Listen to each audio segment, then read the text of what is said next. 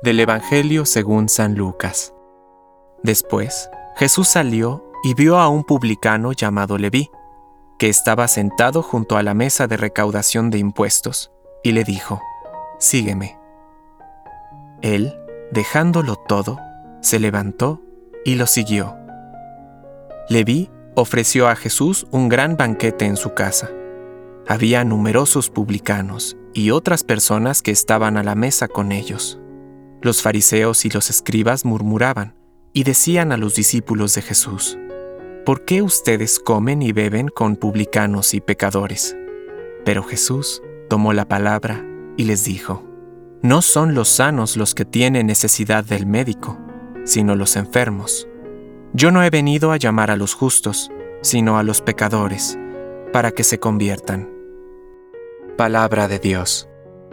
Compártelo Permite que el Espíritu Santo encienda tu corazón.